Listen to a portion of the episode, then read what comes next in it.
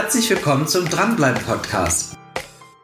Der Podcast, mit dem das Dranbleiben noch viel mehr Spaß macht.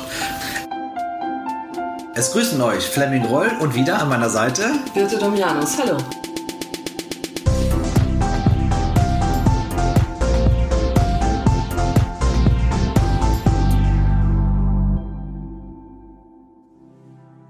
Hallo Birte. Letztens haben wir uns hier unterhalten über Themen. Wir haben uns geärgert, dass wir nicht das Mikro eingeschaltet haben und daraus einen Podcast Das gemacht war haben. wirklich schade, ja. Also haben wir uns vorgenommen, die Themen, die wir besprochen haben, holen wir heute mal nach, damit ihr auch etwas davon habt. Du hattest mich nämlich letztens gefragt, wie beobachte ich denn überhaupt, dass die Verkäuferin damals, die den Fernseher dir verkauft hat, woran erkenne ich das überhaupt, dass es sich da um eine gute Verkäuferin handelt? Ja, ich dachte ja erstmal nur, dass du mich begleitest und darauf achtest, dass ich mein Budget einhalte. Ähm, aber letztendlich, nachdem ich da den Fernseher gekauft habe, mit dem ich auch sehr glücklich bin, hast du mir ganz genau gespiegelt, wie ich mich verhalten habe und vor allem auch, wie die Verkäuferin auf mich eingegangen ist. Und ähm, ja, also das klang für mich sehr wissenschaftlich und ich fand das hochinteressant, als wir da letztens nochmal drüber gesprochen haben. Jetzt wiederhol das bitte nochmal. Jetzt wiederhol das bitte nochmal. Nochmal ganz genauso spontan wie damals. Da setzen wir hier mal ganz schön unter Druck. Ja, ich habe ein Beispiel genannt, die fünf Axiome von Paul Watzlawick, also Axiome, die Grundlagen in der Kommunikation, die teilweise auch bekannt sind. Und die erste Regel von Paul Watzlawick ist, man kann nicht nicht kommunizieren. Das ist einigen von euch vielleicht auch bekannt oder teilweise ist es auch äh, geläufig, aber ich möchte hier nochmal kurz drauf eingehen und möchte es nochmal ergänzen. Letztens bin ich mit dem Zug zum Training gefahren. Und da stand ich auf dem Bahnsteig. Eine sehr lustige, etwas ungewöhnliche Geschichte. Seid also vorbereitet. stand ich auf dem Bahnsteig und stand dann neben einer Dame. Und die dachte wohl, ich höre nicht das, was sie dort gerade macht. Sie hatte wohl eine Bohnensuppe am Vorabend. Zumindest hat sie dort erstmal ein kleines Lüftchen gelassen. Hast du schön gesagt, ja. Hast du schön gesagt. Ja. Daraufhin guckten wir uns beide an. Und jetzt ist natürlich meine Frage, haben wir miteinander kommuniziert oder nicht? Ich gehe mal davon aus. Also irgendwas ähm, bleibt ja hängen, sprichwörtlich. Bleibt hängen bei dir. Mrs. Bean.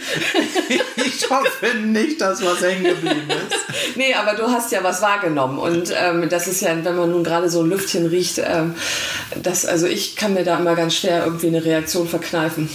Genau, das heißt, das heißt, wir haben uns natürlich angeguckt. Ja. Und sie konnte an meinem Blick genau erkennen, dass ich mitbekomme, was da gerade passiert ist. Wie unangenehm. Und viele meinen immer in der Kommunikation, deswegen möchte ich diese, wollte ich diese Regel nochmal ganz gerne wiederholen. Viele meinen immer, Kommunikation ist immer miteinander sprechen. Und das ist eben nicht nach Watzlawick. Ja. Das heißt, es findet eine Kommunikation, also ein Austausch von Informationen, ein Austausch von Signalen, von Botschaften findet statt, ohne dass ich überhaupt miteinander spreche.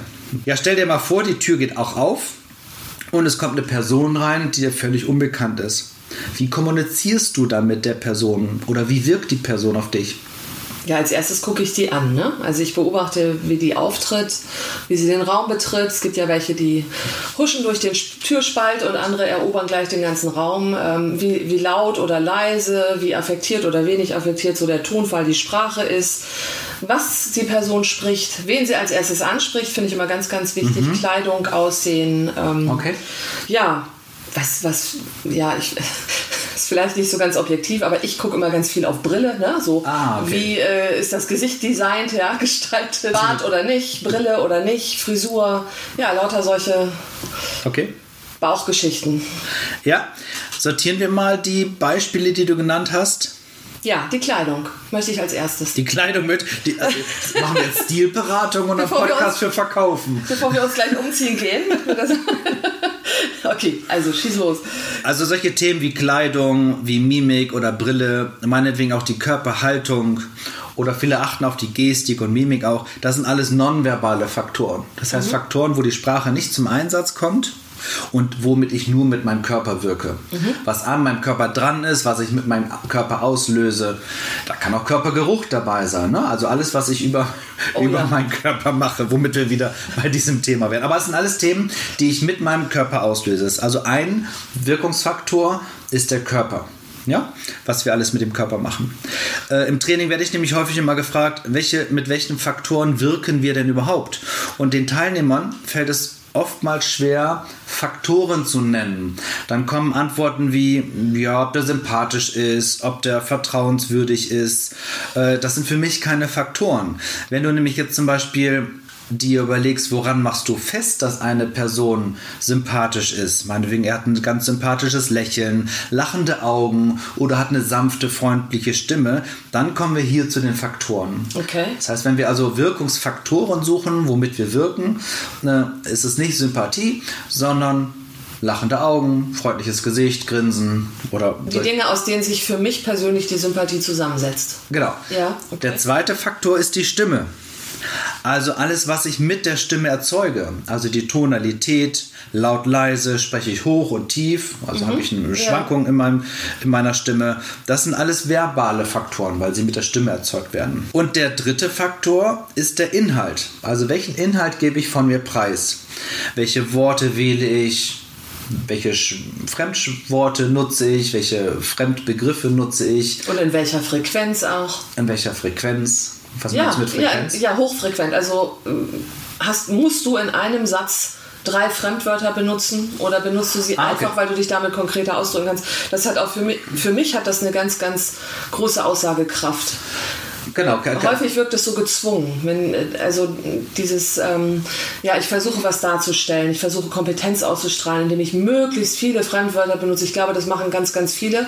Und das ist ähm, als Kunde, als Empfänger dieser Botschaften ist es häufig, wirkt es häufig ja wie so eine gewisse Unsicherheit. Ja? ja, oder Fachkompetenz auch. Wenn ich jetzt den Kunden äh, zu mülle mit haufenweise Fachbegriffen mhm. oder Produktbegriffen, wovon er vielleicht keine Ahnung hat, ja. meine ich, ich wirke dadurch kompetenter und das Gegenteil ist der Fall. Der Kunde muss ja genau verstehen, worum es da geht. Da sind wir wieder beim Fernsehverkauf. Ne? Wahrscheinlich hätte sie auch 8, zu 80 Prozent das Gespräch so führen können, dass ich überhaupt nichts verstehe. Ja, genau. Und das hätte mich abgestreckt und ich ähm, hätte wahrscheinlich nichts gekauft. Dann hätte sie mir zwar vermittelt, okay, ich kann dir jetzt zeigen, was ich alles drauf habe. Mhm. Ich hätte es aber hochgradig unsympathisch. Da sind wir dann mhm. wieder dabei gewesen.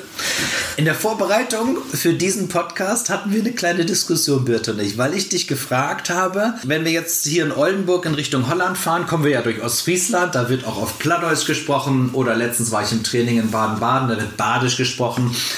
Und ich wollte von dir wissen, der reine Dialekt, gibt es ja viele in Deutschland, Plattdeutsch, Sächsisch, keine Ahnung was, hm, Hessisch, auch nicht schlecht. Mannheimisch und was es da gibt, ähm, wo du das einsortieren sollst, in wir welchen Wirkungsfaktor ist es, Körper, Stimme oder Inhalt. Und da hattest du eine andere Idee. Was war Ich das? bin ganz klar bei Stimme. Okay. Weil ähm, für mich äh, eine Flasche Appleboy glaube ich, sagen die Hessen. Das gleiche ist wie eine Pulle Apfelwein ja. in Norddeutschland. Ja? Und eine une bouteille d'eau hat den gleichen Inhalt wie eine Flasche Wasser. Mhm. Die Franzosen trinken äh, das gleiche Wasser wie wir. Deshalb ist es für mich eine stimmliche Sache, denn der Inhalt bleibt ja gleich, ist mhm. nur anders ausgedrückt. Aber wir finden da nicht wirklich zusammen. Und deswegen fand ich die Frage ganz interessant, weil wir ja beim Wirkungsfaktor Körper auch verschiedene Faktoren haben, die in die Summe Körper einfließen. Ja. Das heißt, jetzt äh, Bart und Brille und Kleidung und Körpersprache sind ja alles Faktoren und der Oberbegriff ist ja Körper.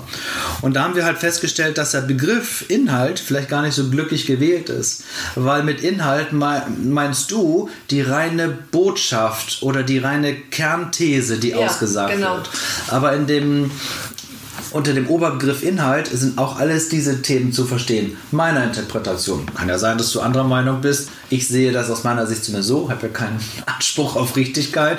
Ich sehe das so, dass diese ganzen Begriffe auch im Dialekt inhaltlich sind, weil ich Appleboy ist ein ist zwar inhaltlich von der Botschaft her Apfelwein, aber es ist trotzdem inhaltlich das, weil ich ein anderes Wort nutze. Ich fände es total klasse, wenn die Podcast-Hörer uns vielleicht als Rückmeldung mal ihre Meinung dazu nennen. Das ist ja toll. Ja, nutzt doch, ein, Wir können ja mal eine Diskussion starten. Finde ich gut. Nutzt das Bemerksfeld und. Äh, ja, ist Dialekt ein Inhalt oder ist es eine, nur eine sprachliche Komponente? Genau. Ich bin der Meinung, Dialekt äh, ist inhaltlich, du bist dort anderer Meinung. Aber ist alles okay. So, zurück. Ja, Albert Mehrabian, das ist ein amerikanischer Psychologe, fragte sich nun 1967, wie hängen diese drei Faktoren, also Körper, Stimme und Inhalt, denn prozentual zusammen? Also wieder zurück zum ersten Beispiel. Du kommst in ein, äh, es kommt eine Person, die du nicht kennst, in den Raum. Mhm. Wie wirkt die mit drei Faktoren, Körper, Stimme, Inhalt? Was schätzt du, was wirkt prozentual wie viel? Es ist ganz schön, wenn das jetzt die Podcast-Hörer, wenn ihr das jetzt hört. Ich kenne jetzt ja die Lösung. ich stehe nicht mehr ganz so naiv da wie am Anfang. Also ich habe ähm, das ziemlich genau verdreht. Äh, mittlerweile weiß ich und es leuchtet mir auch ein, dass doch tatsächlich der große Anteil erstmal tatsächlich das Auftreten ist. Ne? Durch den Körper. Ja. Hm? Ne, die Botschaften, die ich aussende, allein durch meine körperliche Präsenz. Ja, also Merbian hat herausgefunden, dass wir mit 55 Prozent mit dem Körper wirken, mhm. mit 38 Prozent mit der Stimme und nur mit 7 Prozent mit dem Inhalt. Ist das nicht fürchterlich, der kleine Inhalt? Der kleine Inhalt. ganz traurig. Die ja, da geht man raus in die Welt und hat eine Botschaft zu verkünden und denkt wirklich, ne? Und hat das also 93 Prozent äh, von allem an mir als, als physische Substanz hängen, sozusagen. ist ja schon ein bisschen frustrierend. Ja, dann, dann fahre ich nach Hollywood und äh, hole mir George Clooney und lass mich dort irgendwie, weiß ich, zieh mir eine George Clooney Maske über und eine Brad Pitt Stimme und dann ja. läuft mein Verkaufsgespräch. Ich glaube auch nicht, dass das so funktioniert und so wie du mich ja mittlerweile kennst, weißt du auch genau, wenn ich mir solche Studien angucke, gucke ich auch kritisch was bedeutet das? Ja, Wie funktioniert genau. das? Stimmt das wirklich? So, meine Interpretation nach dieser Studie ist, dass ich der festen Überzeugung bin, dass Körper und Stimme dafür zuständig sind, dass man mir den Inhalt glaubt. Mhm. Also wenn ich mich jetzt hier hinstelle, Schultern fallen lasse, einen kleinen Buckel mache, die Hände hängen lasse und sage zu dir, bitte, du bist eine ganz tolle Frau, dann sagst du, aha, okay, der Inhalt ist vielleicht okay. ja, kannst du stehen lassen. Die Stimme ist ein bisschen mickrig. Ist wenig überzeugend, ja. Und der Körper strahlt nun gar nicht ja. jetzt selbstbewusst sein aus. Das heißt, wenn wir das Gefühl haben, da ist irgendwas nicht ganz koscher, sind die drei Faktoren irgendwo ist da ein rotes Lämpchen. Das heißt, entweder liegt es an der, an der Körperhaltung oder es liegt an der Stimme. Mhm aber es geht alles zu Lasten des Inhalts. Das heißt, ich bin der festen Überzeugung, dass Körper und Stimme dafür da sind, meinen Inhalt zu unterstreichen. Und dann wären wir wieder bei, dein, bei deinen Prozenten. Was hat was mit Glaubwürdigkeit zu tun? Ja. Weil sich einfach vor jemanden zu stellen und sagen, ich bin total super Typ. ja. Ja, vielleicht ist es tatsächlich wie so ein Trichterfilter, fällt mir gerade ein. Ne? 97 Prozent ja. sind oben, da ist die große Masse, da schwimmt alles durcheinander. Ja. Und tatsächlich unten heraus kommt gefiltert dieser Inhalt. Also es führt mich, meine Körpersprache und meine Stimme, Stimmlage führen mich ähm, oder führen letztendlich meinen Zuhörer oder mein Gegenüber auf den Inhalt. Ja, ich kann, kann nehmen wir das Beispiel äh, Verona Poth. Jahrelang jahrelang verkannt. Das ist mein Lieblingsbeispiel, weil Verona Poth, eine sehr attraktive Frau, ja. verbesserungswürdige Stimme und nur die Faktoren gut aussehend und piepsige Stimme ich nenne es mal piepsig. Ihr wisst, was ich meinte, ihr kennt sie ja. Hat man gesagt, was ist das denn für eine Dumme? Ja, aber sie hat es geschafft, aus sich selber wirklich so eine Marke zu machen. Genau. Das heißt im Endeffekt ganz toll.